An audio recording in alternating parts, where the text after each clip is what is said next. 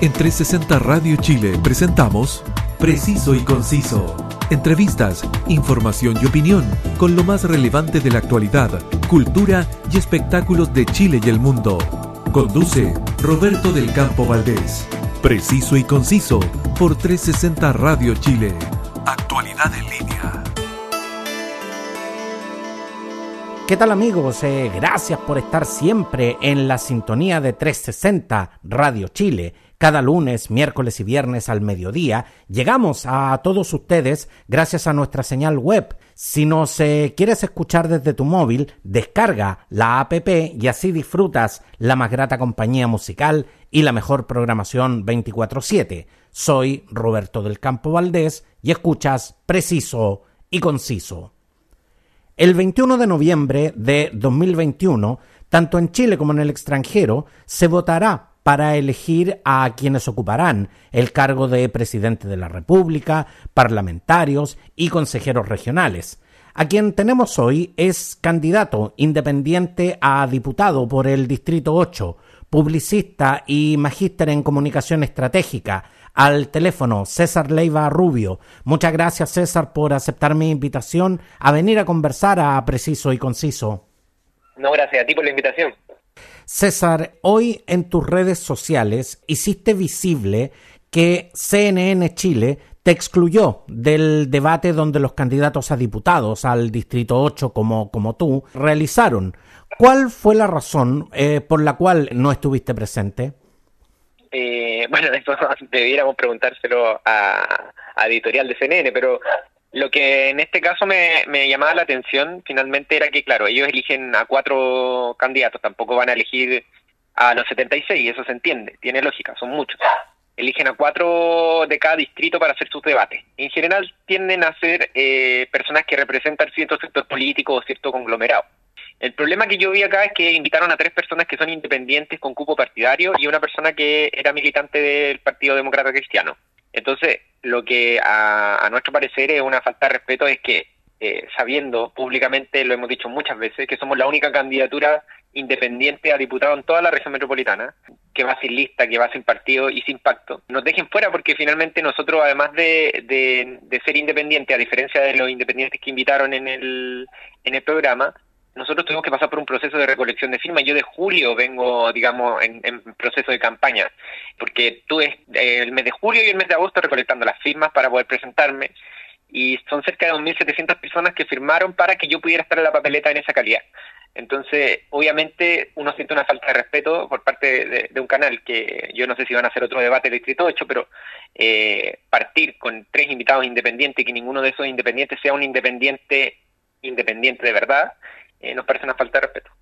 Es realmente complejo eh, llegar a los grandes medios de comunicación y, en definitiva, visibilizar una candidatura como la tuya con las actuales condiciones de las campañas electorales. Eh, completamente. O sea, nosotros en la franja televisiva nos dieron 0.07 segundos.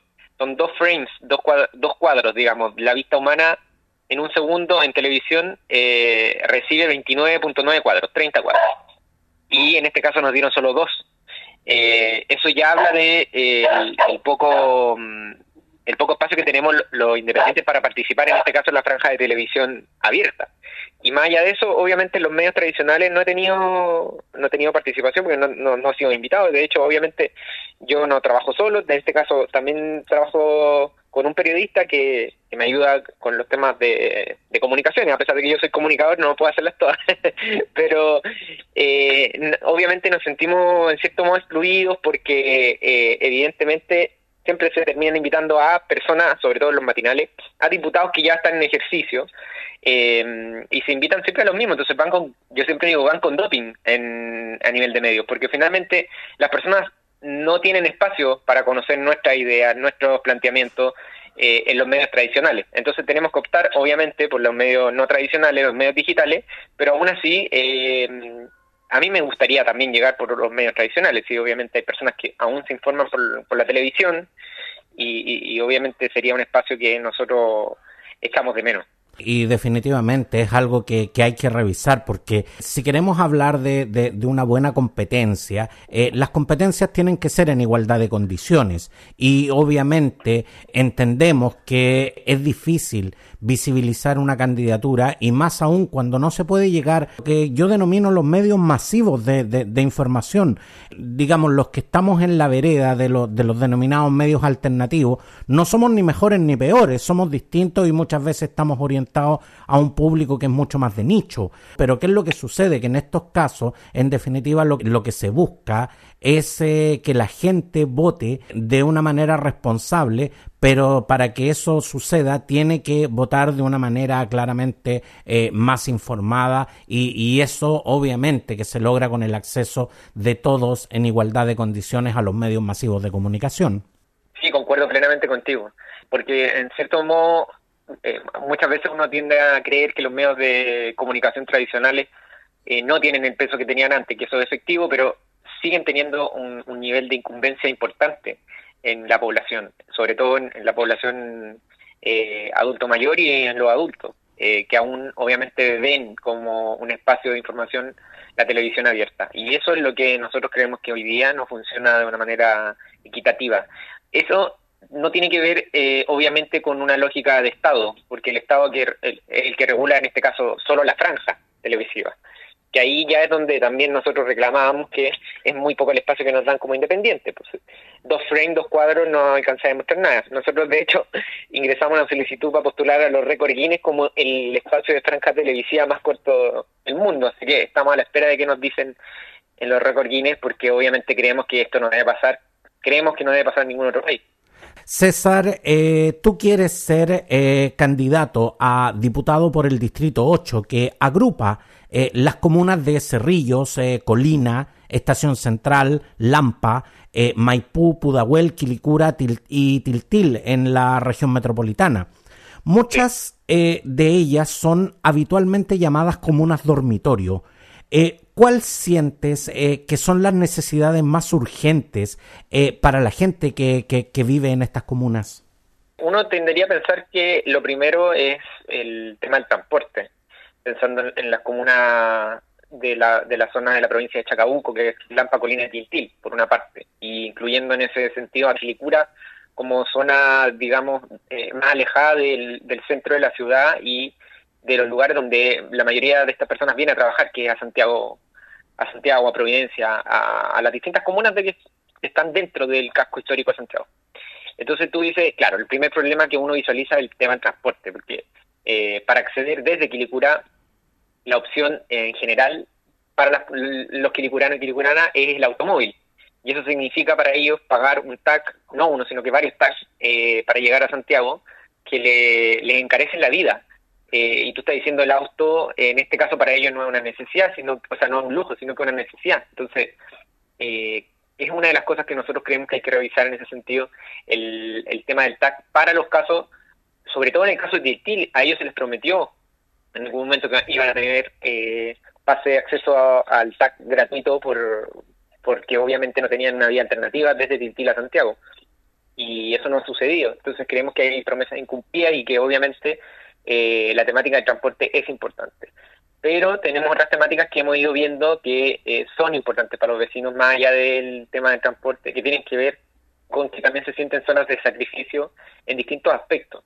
Eh, en el caso de, de Maipú, de Quilicura, eh, de Colina y de Lampa y Tiltil, tenemos eh, varios proyectos que generan ciertos eh, problemas medioambientales. Estamos hablando de, relaves mineros por un lado, de eh, plantas de tratamiento de aguas servidas, de basurales por otro, que están eh, concentrados en estas comunas y que quieren seguir instalándose. Y ese es uno de los problemas principales que hoy día los vecinos que viven obviamente cercanos a los sectores y en general en la comuna eh, les parecen preocupantes. Creemos que también el tema de, de, sentirse zona de sacrificio no es algo ajeno, sino que es algo que es muy apegado a la realidad. Efectivamente, eh, por ejemplo, en, la zona de Quilicura no solo hablamos de zona de sacrificio medioambiental, sino que tenemos una zona industrial gigantesca. El, cordón industrial de Quilicura es, gigantesco y ellos perciben que eh, no hay réditos por ese cordón industrial.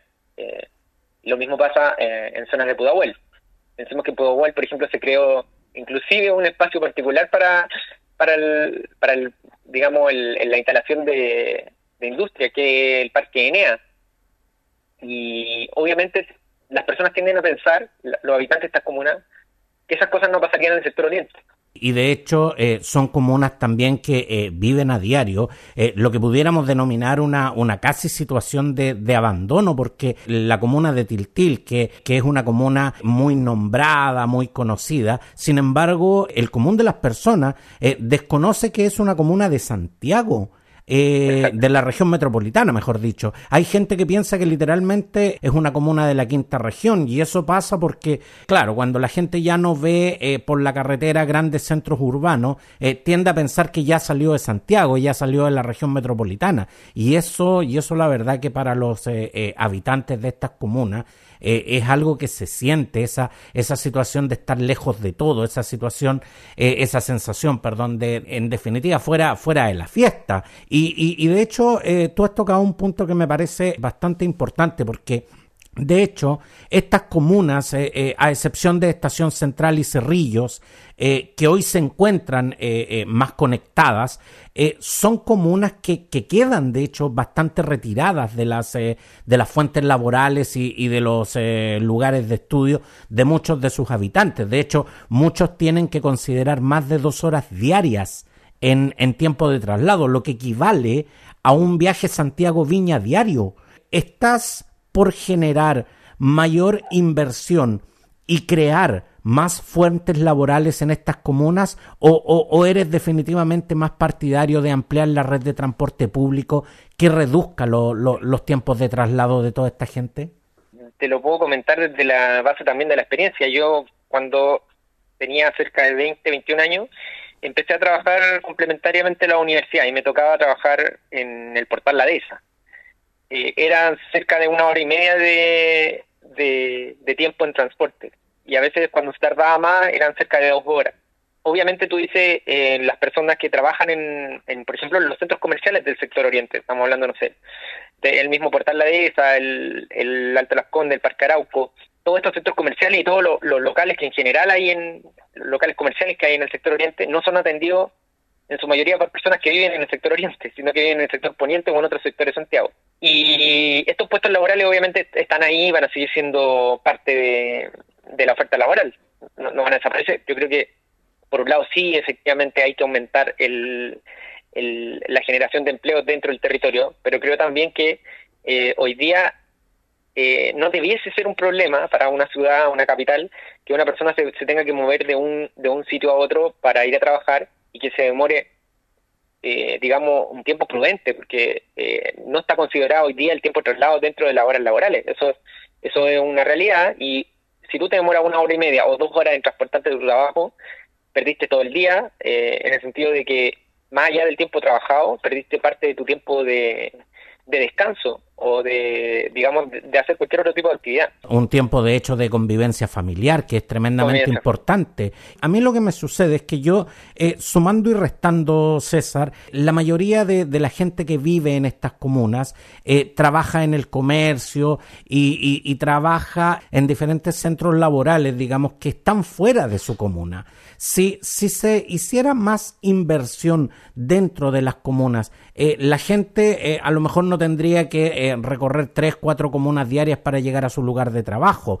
Y por otro lado, tenemos un sistema de transporte público que cada vez ha ido conectando a mayor cantidad de gente, mayor número de comunas, pero en estos momentos una persona que vive en Rancagua se demora menos en llegar a Santiago de lo que se demora una persona que vive en Tiltil, justamente porque eh, para esa zona todavía no hay conectividad y, en este instante no hay ningún plan, digamos, de que, de que la vaya a ver en el, en el, en el corto plazo. Entonces, ¿qué, qué, ¿cuál es la respuesta que se, le, que se le da a esta gente que tiene, en definitiva, estas necesidades eh, aquí y ahora? Eh, yo concuerdo plenamente contigo. De hecho, una de las cosas que en campaña he notado, porque yo no uso vehículos, por una decisión personal, no es que no haya tenido los medios para adquirir un vehículo, sino que no he, privilegiado la compra de uno y creo que no es necesario para una persona que vive sola, digamos, para una persona no, no, sé si es necesario un vehículo. Y en estos casos a Colina, Tiltil, he utilizado transporte público y he notado obviamente el, el tiempo de traslado y esto también evidencia que, que, están, como tú bien dices, excluidos literalmente de la ciudad. Y cuando dicen que se sienten excluidos no es solo un sentimiento, también es una realidad. En la práctica, el tiempo que te demora en llegar a Colina, el tiempo que te demora en llegar a Tiltil es altísimo.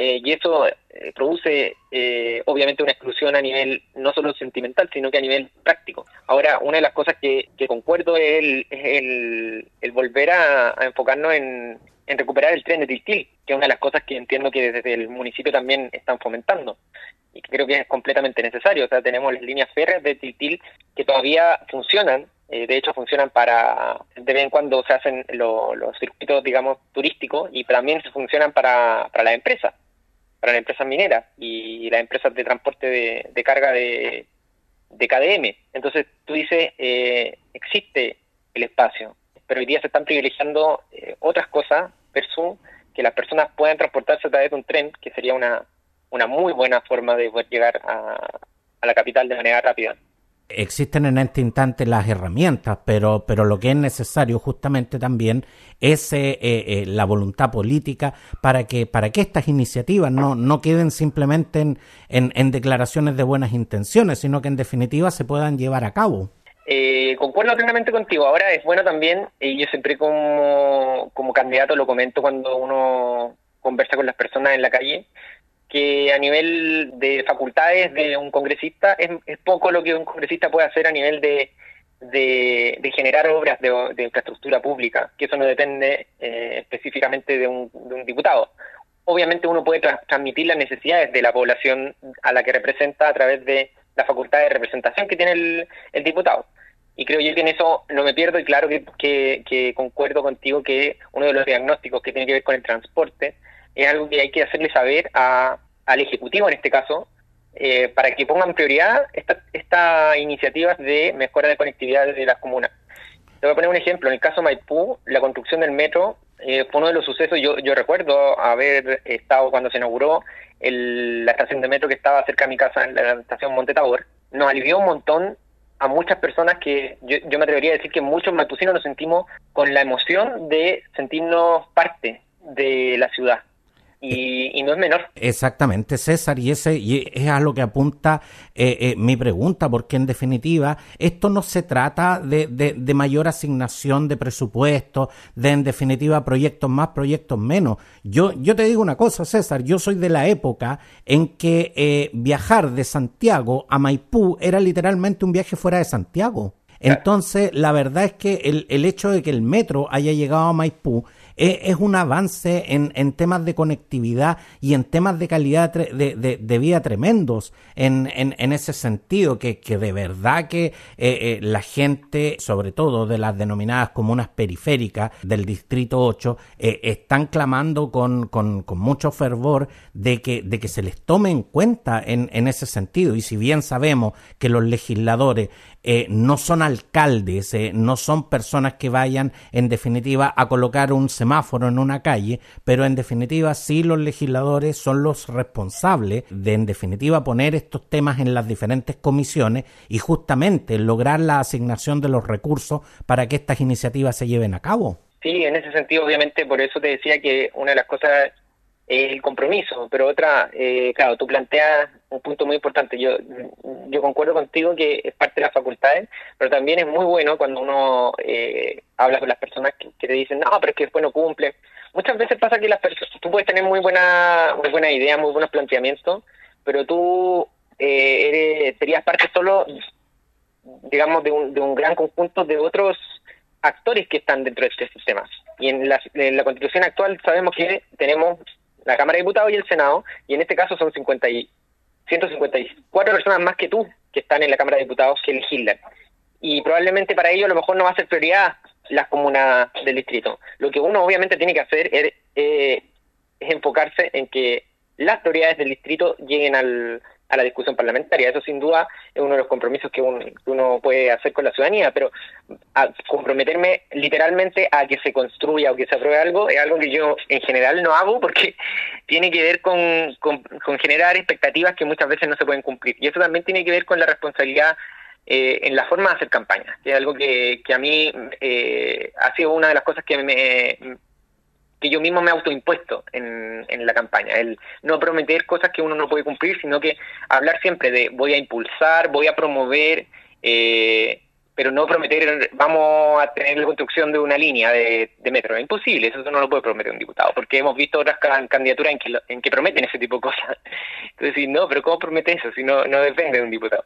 Y es justamente esa, esa necesaria honestidad que hoy también eh, demandamos eh, eh, de, parte del mundo político. César, como creador del popular personaje de redes sociales Contralorito, que nos ayudó a muchos, incluyéndome a mí, a entender que lo que realmente fiscaliza la, la Contraloría General de la República, ¿consideras que es importante educar de manera clara y simple a los eh, ciudadanos sobre cuáles son los organismos del Estado y cómo pueden recurrir a ellos eh, para la resolución de sus problemas? Sí, completamente. De hecho, parte de, nuestro programa tiene un, no uno, sino dos puntos que se enfocan en la temática de eh, no solo de educación cívica a nivel escolar, sino que educación institucional respecto a, cómo el, Estado hoy día funciona para las personas. Y eso lo tenemos puesto en nuestro programa en base a dos ejes. Uno, un eje más bien informativo, educativo, y otro que tiene que ver con potenciar el canal que, hoy ya existe, que Chile Atiende, pero hacerlo vinculante y hacerlo bidireccional. Hoy día Chile Atiende es más bien una plataforma unidireccional donde se explican algunos trámites, eh, qué institución es la que ve esos trámites. Creemos que podemos sacarle mucho más jugo a un, a un espacio, a una institución como esta, y que, y que pueda vincular a otras instituciones también. Es decir, que por ejemplo si uno consulta en Chile tiene esa, esa consulta sea derivada a la institución correspondiente y se genera un ticket de seguimiento para que no se pierda en el, en el espacio ni el tiempo. Y, eso pasa mucho que una persona eh, eh, no tiene por qué saber tampoco por ejemplo una persona que tiene un, un problema de educación. O sea me refiero con la temática de educación algún problema con su hijo en la escuela qué sé yo. Entonces la persona no tiene cómo saber si tiene que recurrir a la Seremía de Educación al Ministerio de Educación o a la corporación educativa del municipio o a otra institución. Entonces, eso no tampoco debiese ser una responsabilidad de la persona si bien una persona debiese saber ciertos aspectos de cómo funciona la institucionalidad, creemos que el Estado es el que tiene que funcionar como una especie de embudo. Exactamente, César. O sea, eh, porque en definitiva, eh, mucho, y, a mí, y a mí me ha tocado verlo muchas veces, de que eh, hay gente, siempre se, se habla de que la gente no realiza los debidos trámites cuando corresponde, que la gente no hace las fiscalizaciones que corresponde, pero es que muchas veces estos trámites no se hacen básicamente por ignorancia. Eh, y, no se hacen porque eh, la información es confusa, eh, el trámite muchas veces es engorroso, te mandan de una parte a otra, al final la gente se cansa y termina no realizando nada. Entonces, me parece tremendamente importante, en definitiva, la gente no conoce los organismos del Estado y tampoco conoce las facultades y cómo lo pueden ayudar en su vida diaria. Completamente. Y también creo yo que son muchas las instituciones que hoy día intervienen en, en las necesidades que tiene una persona. Entonces, en esa lógica no están interconectados. Cuando tú tenías un gobierno local, y hoy día además le agregamos, por ejemplo, los gobiernos regionales, que, que obviamente al, al, al ser cargos de elección hoy día popular, cambia la figura completamente a lo que era la intendencia. Entonces, hay distintas institucionalidades que unas obviamente son autónomas, otras dependen del Ejecutivo, otras son, eh, en este caso, eh, semiautónomas, dependiendo, por ejemplo, las gobernaciones tienen un régimen mixto porque se, vinculan con la, lo que es la exintendencia. ¿Por qué una persona debiese saber todo eso? No es necesario.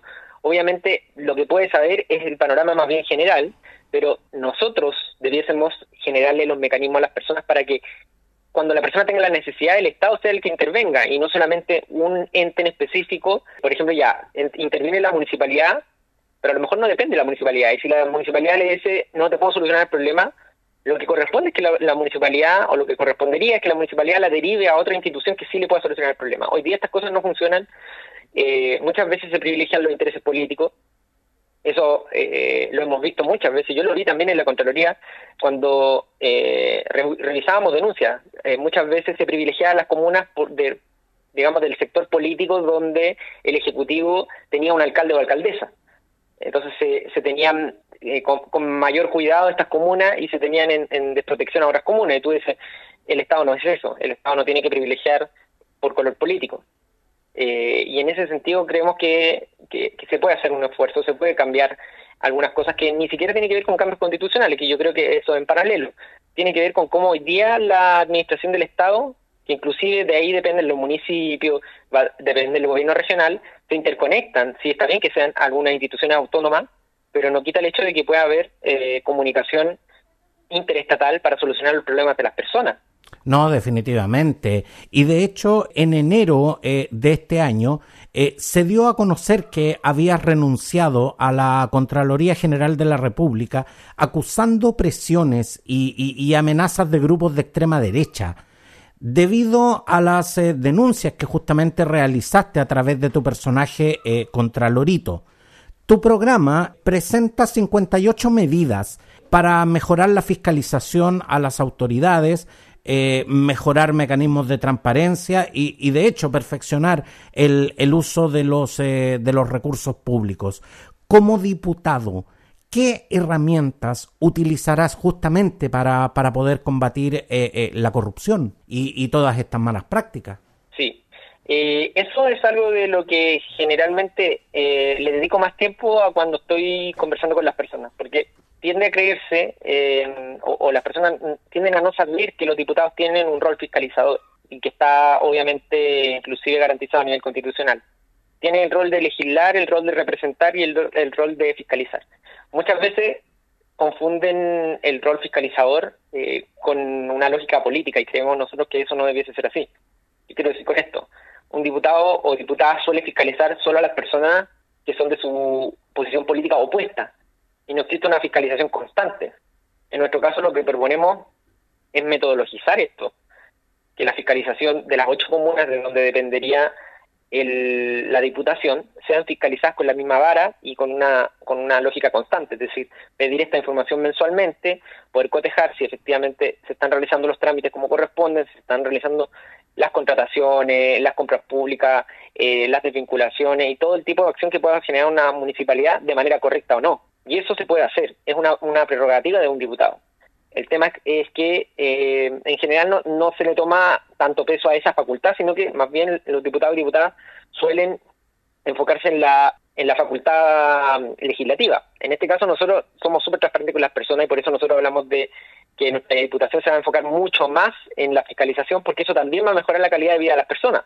Finalmente la municipalidad funciona bien, la municipalidad está exenta de actos de corrupción, y las personas van a notar la diferencia.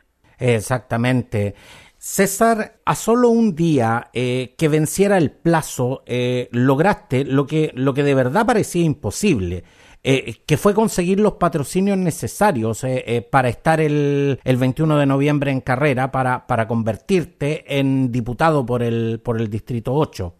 He escuchado a muchos candidatos como tú enarbolar la, la bandera de la independencia política y, estar fuera del circuito de los, eh, eh, de los partidos políticos. ¿Es hoy esto una razón para que la gente vote por ti o, o estamos sobrevalorizando que una persona no, no, no milite necesariamente en un partido?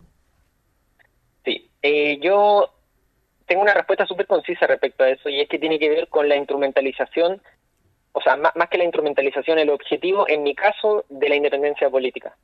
Yo no soy una persona apolítica, obviamente, entiendo que eh, uno se posiciona en ciertos espectros del, espacio político.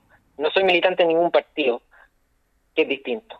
Pero en el caso de lo que yo quería hacer al Congreso, que es enfocarme sobre todo en la fiscalización del buen uso de los recursos de los ocho municipios, yo en ese sentido eh, entiendo que la independencia sí es un plus. Porque si yo no fuese independiente, probablemente recibiría presiones del partido por el cual yo fui eh, electo diputado, por el cual me dieron el cupo. Pero en este caso, como yo no le debo favores absolutamente a nadie, la fiscalización la puedo hacer de la misma manera para los ocho municipios y medirlos de la misma forma. En ese sentido, la, independencia, cuando yo la planteo, la planteo en subordinación a esto, a este objetivo, al objetivo de fiscalizar de manera imparcial a las ocho comunas. Y eso no me lo daría el hecho de estar en un partido político porque una, eh, probablemente no se vería como creíble que una persona esté fiscalizando a ocho, a ocho municipios y que probablemente uno de ellos sea del mismo partido que la persona que está fiscalizando. Y segundo, porque eh, internamente eh, se, evidenciarían presiones, y eso es lógico, los partidos políticos también tienen, tienen una lógica de conglomerado y funcionan en, en ese sentido de que eh, ordenan a su gente eh, cierto tipo de, de, lineamiento, y en este caso yo preferiría mil veces, eh, y, lo prefería así, ser independiente para poder llevar a cabo el plan de fiscalización que tengo, que tengo planificado. César eh, Leiva Rubio, publicista y magíster en comunicación estratégica, eh, candidato independiente a diputado por el, por el Distrito 8, eh, por, el por el Distrito 8. Quiero darte las gracias eh, por haber venido a conversar a Preciso y Conciso y ayudarnos eh, eh, a conocer más acerca de tus propuestas y sobre esta candidatura. Recuerden que el 21 de noviembre son las elecciones. Vayan a votar. No se resten de este, de este proceso eleccionario. Después no sacamos nada con, con, con quejarnos de que las cosas no cambian, de que las personas no son las idóneas, si nosotros no hacemos el ejercicio de ir a votar en forma informada y sobre todo en forma responsable. Y por eso es que estamos invitando también a los diferentes candidatos eh, para que vengan a conversar acá y, nos den a conocer los lineamientos eh, de, sus propuestas. Así que de verdad te doy las gracias, César, por, por estar hoy acá en Preciso y Conciso.